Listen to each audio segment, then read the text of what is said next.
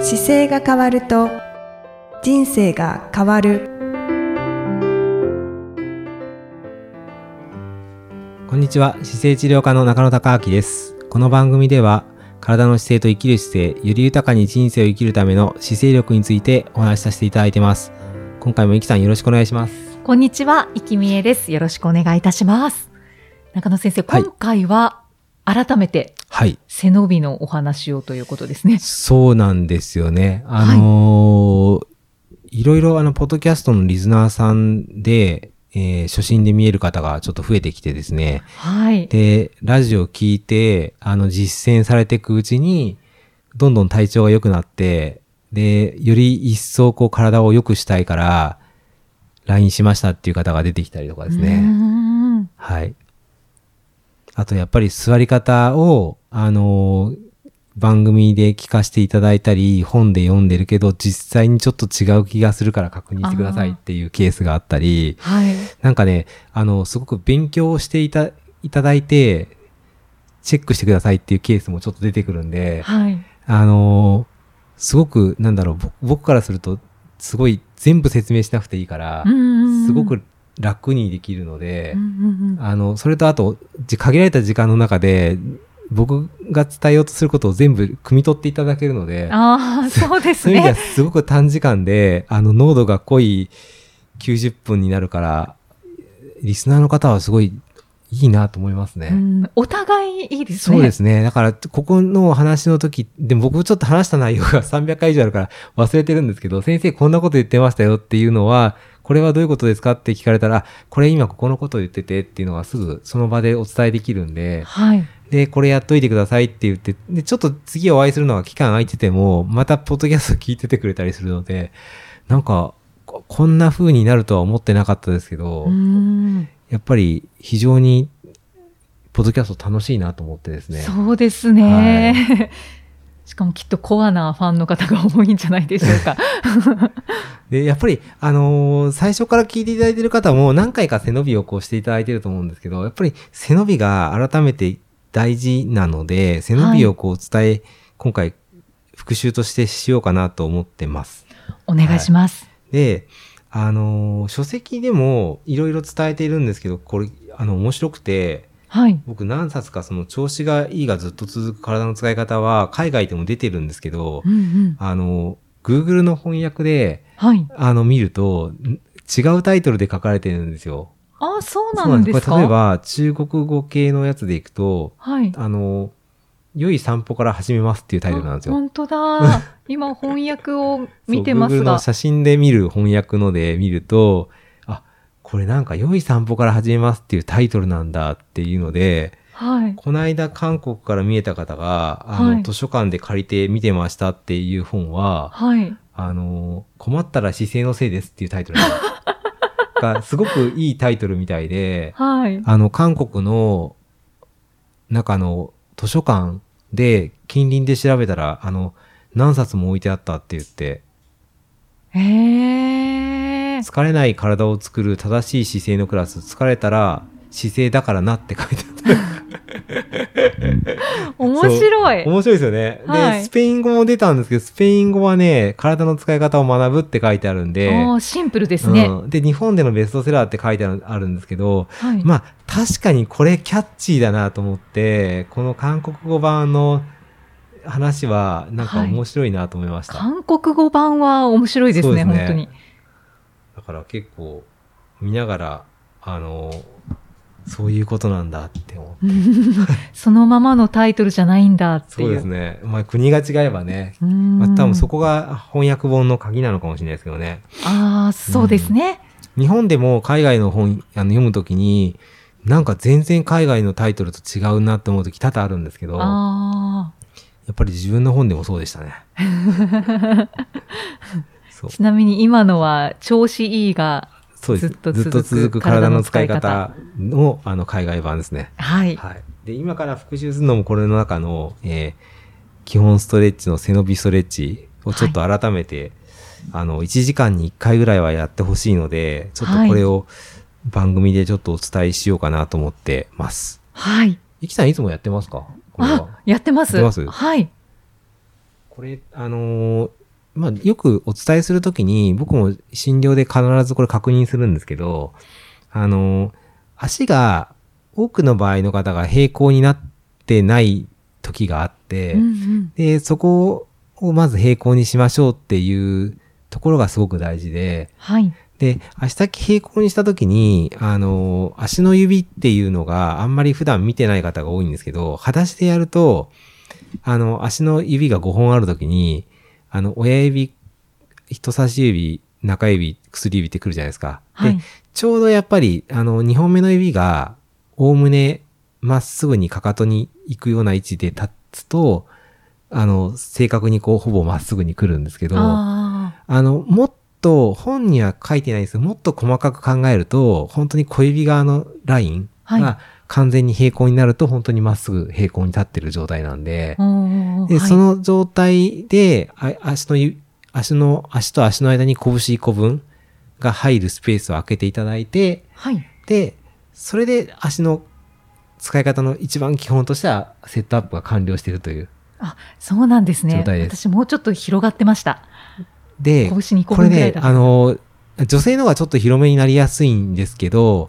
これなん、なんでこの位置にしてるかっていうと、骨盤のサイズによって人がによって本当は違うんですよね。あーで、骨盤から股関節がついてまっすぐ下ろした時に、あの、ちゃんと地面を踏み込めている状態でいると、はい自然に足に踏んでる力が、お腹の中心、まあ、骨盤の上ぐらいですね、おへその下ぐらいにまでちゃんと通じるようになってるんで、はい。その感覚があるかどうかっていう位置を取るときにちょうど拳1個分で伝えると、あの、多くの方が実感できるんで、この位置に持ってきてて、これももやるまでにかなりいろんな、 いろんな条件で確認したんですけど、やっぱり、あの、自分の拳1個分ぐらいだとおおむね入ってくるんで、はい。女性の方が若干骨盤が広いからちょっと広めになりがちなんですけど、うんうんうんその位置を確認して、そこから一回指上げることがすごく大事なんですよ。はい。指先全部上げてしまって、はい。あのー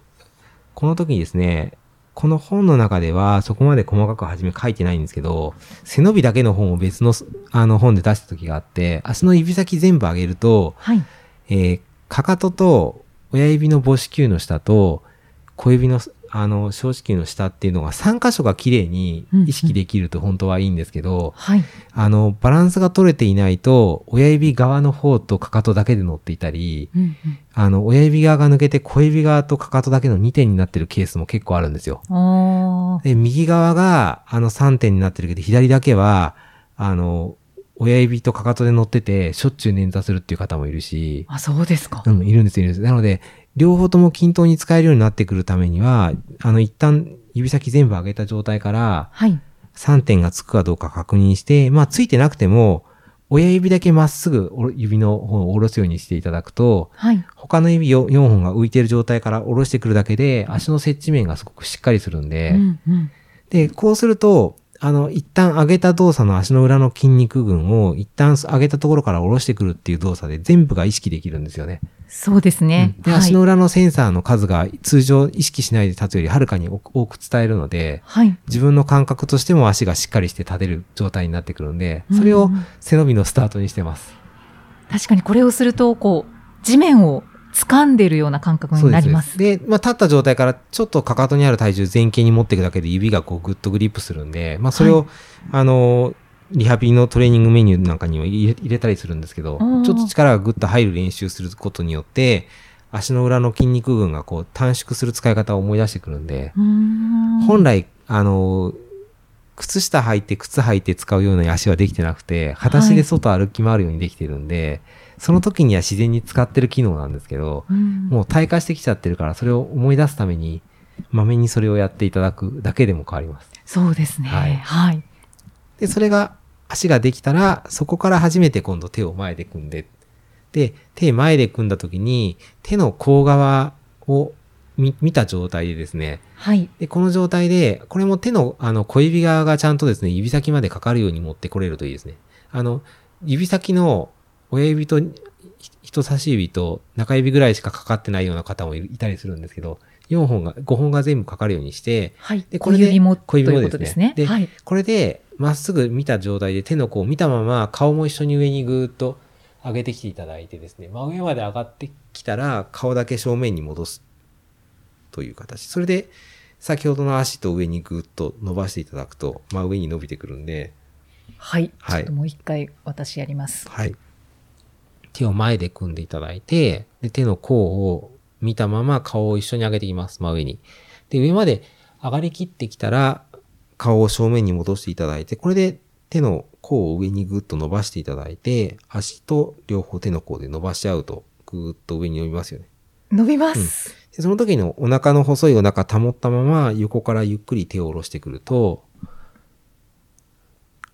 いい姿勢が完成するっていう。はい。肩の力が抜け、あの、入っちゃうケースもあるんですけど、それでいい姿勢が出来上がるので、はい。その形を頻繁に1時間に1回はやっていただくと戻せるので、そうですね。はい。で、これが、あの、例えば背中がこう、あの、いつも曲げて使ってる場合だと、こう上げてきてですね、上に上がった時にもう背中がそもそも苦しかったりする方は、少し左に動かしたり右に動かしたりして、背中伸ばしてから横に持ってきてもいいですし、うんうん。で、その引っかかってるところを伸ばすようにしてからもう一回やるとどんどん動いてくるので、いや、背伸びをすると気持ちいい です。すっきりします。そうですね。その、ちょっとした意識で戻すっていうことをしていくことが、やっぱり体を悪くしない、はい。あのー、調子のいいをずっと続けるための本当に秘訣になってくるので、人間の体っていつもこう歩いて動かす動物なのに、座りすすぎてるといろんなとこが壊れてきちゃいますから、も本うとにかく、あの、なんか姿勢良くしなきゃいけないと思ったら背伸びをするっていう。そうですね。今、今絶版になっちゃってるんですよ。僕のサンマーク出版さんで出した背伸びだけの本があって、それは結構背伸びの細かいやり方をもうちょっと細かく書いてあるんですけど、 うーん。それなんかだと、あのー背伸びをいろいろ、あの、体の背伸びも大事だけど、人生の目標も背伸びしましょうとか、あ 背ー伸びっていうくくりでこういろんな切り口で書いてあって、はい、はい。で、背伸び自体も、あの、やっぱり、いろんな体直す、あの、やり方ってあって、ストレッチもたくさんあるんですけど、とにかく誰、誰にでも使えていいことってないのっていうので、出版するときに、ひねり出したのが背伸びだったんですよね。うーん。で、背伸びに関しては悪くなることがなくて、できないだけで、あの、センターに来れない、なんだろう、体がまっすぐ使えてないことがわかるので、はい。で、やっぱり1個だったら、アクション1個だし、みんななんとなくイメージしてできるので、その背伸びだけとりあえず、すべての人に伝われば、ちょっとは使える時間伸ばせるんじゃないかなと思って、うだんうんから世界中で同時にみんなが背伸びしてるようなイメージが、あの、僕の頭の中にはあるんですけうん。ど、あー そうすると、みんなが、あの、起きてすぐ全員が背伸びしてっていうのが、使い方の中でこう当たり前になってくると、体が少し調子いい状態で使える方が増えてくるんじゃないかなと思って、はい。そうですよね、はい背伸びを伝え続けてくださってますよね。そうですねう。んそんな形で、ちょっとやっぱりこう、久しぶりにあの、340回を迎えて、もう一回こう、背伸びを大事ですよという、はい。もう30秒ぐらいでできますので。そうですね。 はい。だから、頻繁によく背伸びを、僕の友人なんかは、だから一緒に写真撮るとき背伸びしてくれたりしますね。 ああ、で、みんなで旅行行った時にみんなで背伸びした写真撮ったりとか、なんか、はいわあの、あえてそういうフォームをと、皆さんが選んでくれたりするんですけど、そのぐい。らい結構背伸びを、あの、やっぱり覚え出していただくと、はい。そう、リセットできるので、はいはいそうですね。私もそううですね、年末年始は、あの、家族に伝えました。伝えました。伝わりましたか、ちゃんと。 はい、そうですね。はいなん。か足の動きに結構感動してましたね。はあい、なんかちゃんとこう、地面を感じるってあ。言っていたので。はいい。そう、退化してるから忘れがちになるんですけど、やっぱりちょっと使い腕っていう意識するだけで、意識してるものに関しては体は使えるようになるんですけど、意識しなくなるともう使えなくなってくるんで、うんだかうんら小指もちゃんと靴下脱いだ状態で見たときに、あの、ちゃんと小指がまっすぐ正面向いてるかどうかっていうのは、いつも確認した方がいいですね。親指と小指と薬指がまで巻き込んでこう曲がってるケースは結構多くて、はい。中指が曲がりきってる足っていうのはなかなかないんですけど、中指人差し指は生きてても、親指がこう、内側に入り始めてるっていうのも、もう歩き方が違っ、間違ってきてる原因なので、背伸びした状態の足の形で歩き出す練習ちょっとしてくるだけでも、足の指の形は変わってきます。うーん、あと靴ですよねやっぱりそう、靴もありますね。はいなのなるべく裸足に近い状態の靴を選べるようになってくればいいんですけど、靴はいっぱい喋るともうキリがないぐらい喋るんですけど、 はい靴はあくまでやっぱり自分の足を守るための靴だなって思って、で、裸足で立った時と違和感がないものを選ばれると、より長く足が使えるっていうことになるので、うん長く結局歩けるっていう風になるんですよね。そうですだねから長く歩くための靴を選べばあのいいんですけど、そこにデザインだったり、あの、用途があったりって被ってきちゃうので、まあどういうふうにそのあたりを調整するかなんですけど、でもいつも靴を選ぶときに足が死なないように長く選ぶ、あの履ける靴を選ぼうって思った方がいいですね。うーんあの靴はお金出して買えることができるけど、自分の曲がった足はお金出しても自分で買えられなくなってくるから、はいあの、曲がっちゃったり壊しちゃったりすると、直すためにはお金を渡しても直してもらえないかもしれないし、もう治らないかもしれないし、そうですで、よね関節が曲がり出してくると関節って戻せないんですよ。うーんなので、あのー病院の先生だとたまに足の指の1個ぐらい別に大して役に立たないからいいよっていう人もいるんですけど、ももう、あの、背伸びなんか教えて小指の感覚とかってすぐやると、明らかに敏感に立てるようになるんで、うんそうすると人間の体って一個も余分なものがないぐらい精度がよくできてるから、退化し続けてる足が今後この体のバランスを取るときに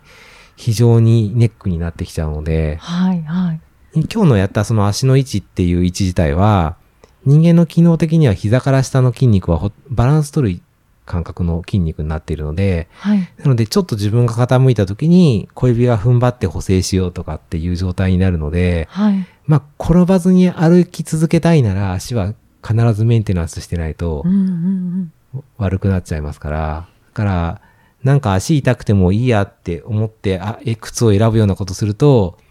長い時間の中で歩けない体にどんどん近づいていってますよっていう。 うん怖いですねなので健康寿命とやっぱり本当の寿命をなるべく短くして、ピンピンコロリで亡くなろうとすると、やっぱりそういうちっちゃなことが大事だなと思って。はい、はいそうですねあとうん足って面積そんなに大きくないじゃないですか、はいはいあの面積で体全体を支えているって考えると、すごい気づきましたね、そんなこと。あはいいつ思ったんですか、そんなこと。えいつだろう少し前ですかねそれに気づいたら、かなりあの体の痛になってると思い ます。それは僕説明するときによく片足で立ってくださいって言って、その片足の面積実際に絵で描いて、はいで、この面積の中に全ての体重乗せてますよっていう説明よくするんですけど、ああの、足の靴作ったりする方はもちろんですけど、その浮いてる状態の足ってそこに全体重が乗っかってうん、かつバランス取るので、すごい高性能なんですよ。あそうですようんね、なので、その高性能な機能を守ってあげて上手に使えるようにするための靴なんで、はいだから靴自体は、そのすごく高性能なものなものを無理やり押し込んで使ったら当然高性能な機械が壊れちゃうんですよ。うんうんなので自分の体のコンディションを壊すような靴を履いちゃうと、靴自体がやっぱり、あの、靴自体によって自分の体を壊されてくるんで、はいで、いろんな靴販売されてるんですけど、やっぱり自分で履いて、あの、これは自分の体に合うかどうかっていうのを自分で考えるしかないので、うんうん上手に靴売ってくれる方もいるんですけど、でもその靴が必ず足に合ってるとは限らなくて、はい僕もだからい、あの、靴屋さんはいろんな靴屋さんもあるし、シューフィッターの方もたくさん見てもらったり合わせたりすることもあるんですけど、あ、この靴屋さんはちょっと概念違うなって思うところもあるし、あ正確にその裸足で歩くべき足が何よりも大事だって認識してないと、あの、足を大事にした靴じゃなくて、歩ける靴はこれですよって言ってすごい重い靴作る人もいるんですよ。ーうん重くて転がるような靴だからこれがいいんですよって言って使いにくい靴を売る人もいるし、はいそれちょっとすあの足のコンディションによって全然変わってきちゃうんですけど、あくまでなんで、あの、靴って何のためにあるのかっていうのが、あの、裸足で靴は使うため、裸足で歩くものを守るために靴を作ってるんですよっていうところが一致すると、靴に邪魔しない靴作りになってきて、うんより歩きやすい靴だったり、じゃあその中で人の足に近い形にしようって思ったりっていう風になっていくので、はい、多分これからどんどんまだまだ靴っていっぱい出てくると思うんですけど、うんその中で、あの、そうですね、番組、この番組聞いてる方は多分随分勉強されてるからイメージが伝わると思うんで、はい、だから今現在は、こあの、まだ100点のメーカーってないんですけど、これからも出るかどうかわからないっていうのは人によって足がみんな違うから、そうですね。私の足はここは合ってるなって思うのもあると思うんで、で、その中で痛みなく長い距離歩けて、僕だったら42キロ走れたら多分この靴合ってるなと思いますし、あそういう、あの、極端だけど、それぐらい安安心して走れ、使える靴じゃないと、やっぱり靴のこと邪魔してない、靴が足を邪魔してないとはやっぱり言えなくなっちゃうからあ、、はい、はい。そのあたりをなんかちょっとイメージしながら靴を選ばれると、あの、長い人生の中でこれから何足も何足も履くじゃないですか。うんうんだから僕が好きな靴は紹介できるけど、でもその方が履いた時に、あ、これだったらいけるなって思う靴にやっぱり出会って、で、そのメーカーが良ければどんどん買ったり広めたりすれば、うんまあ、メーカーはどんどん開発していってくれると思うのうでん、、あそうですようね。ん、なんか商品ってやっぱりそういう投票に近いところもあるので、はい、はい。だからなるべくこう考えながら買っていくいくことがやっぱりよりいい商品が出来上がってくることなのかなと思って、はい確かにそうですうんね。僕はだから今いつも大体アルトラっていう靴ばっかり履いてます。 あ、そうはい。今の現在はこの会社の靴が非常に歩き歩きやすいなと思ってですね、そこのスニーカーが一番多いですね。うんうんはい指が動かしやすいです。そうですね。アルトラはうはい。んそんな形で、まあ、背伸び体操も、あの、外でやるときには、こう、足の指邪魔しないようにっていうと、アルトラの靴結構いいので、はい。はい。なんかそんなことも、今日はちょっと背伸び体操の復習含めて、はい足の大切さになりましたね。そうですね。はい足の大切さもはいお伝えいただきました。はい、なので、ぜひちょっとこの番組、あの、もう聞くたんびに毎週背伸びって思わなくても、番組聞くときにいつも背伸びしてから聞いていただいたりとか、ああの、聞き終わったら背伸びしてもらってもいいのかなと思うぐらいあ、。はい。で、何、何してるんですかって言われたら、ちょっと、あの、背伸びは体を戻すのに大事なんだよって伝えていただくか、番組紹介していただければね、まそうた、ですね。その方が聞いてくれれば、はい。人生が変わるんじゃないかなと思います。どんどん健康な人がはい増えると思います。はい。ということで、はい。今回は、靴のお話含め、はいあの背伸びの復習でした。はい。はいまた次回もゆきさんとお送りしていきたいと思います。次回もよろしくお願いします。よろしくお願いしあまりがす。とうございましたあり。がとうございました。この番組では姿勢や体についてのご質問そしてご感想をお待ちしておりますご質問とともに年齢体重身長性別をご記入の上中野生態東京青山のホームページにありますお問い合わせフォームからお送りください体を見直す時間は人生を見直す時間である姿勢治療科の中野孝明でした。